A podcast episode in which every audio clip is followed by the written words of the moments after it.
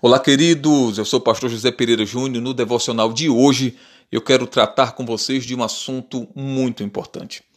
É bem verdade que na vida nós enfrentamos diversas situações, diversas circunstâncias que muitas vezes tentam nos fazer parar, tentam nos fazer desistir, mas eu quero que você entenda que as pessoas que chegaram em patamares elevados na vida, as pessoas que conquistaram seus sonhos, seus projetos, suas metas, elas também enfrentaram essas crises.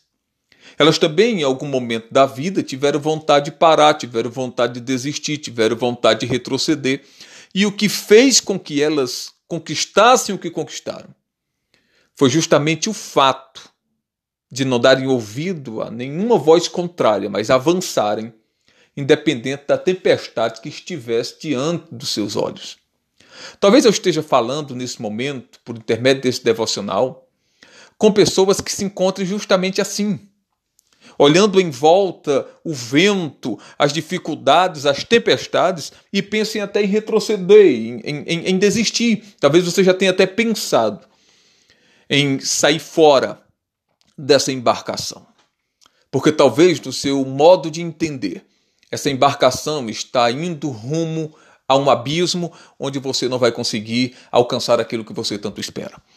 Mas eu quero lhe dizer que, em nome de Jesus, se você tiver a coragem de perseverar, se você tiver coragem de enfrentar a força do vento contrário, se você tiver coragem de lutar contra tudo e todos nesse momento que você está passando e olhar para o alvo, e eu quero que você entenda que o alvo é Cristo.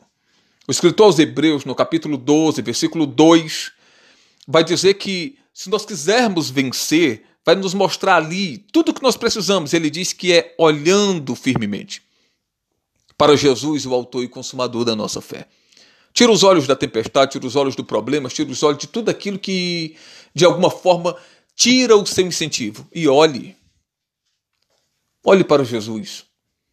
E nele você encontrará força suficiente para passar qualquer que seja a dificuldade, qualquer que seja a, a, o vento contrário que esteja soprando contra a sua vida.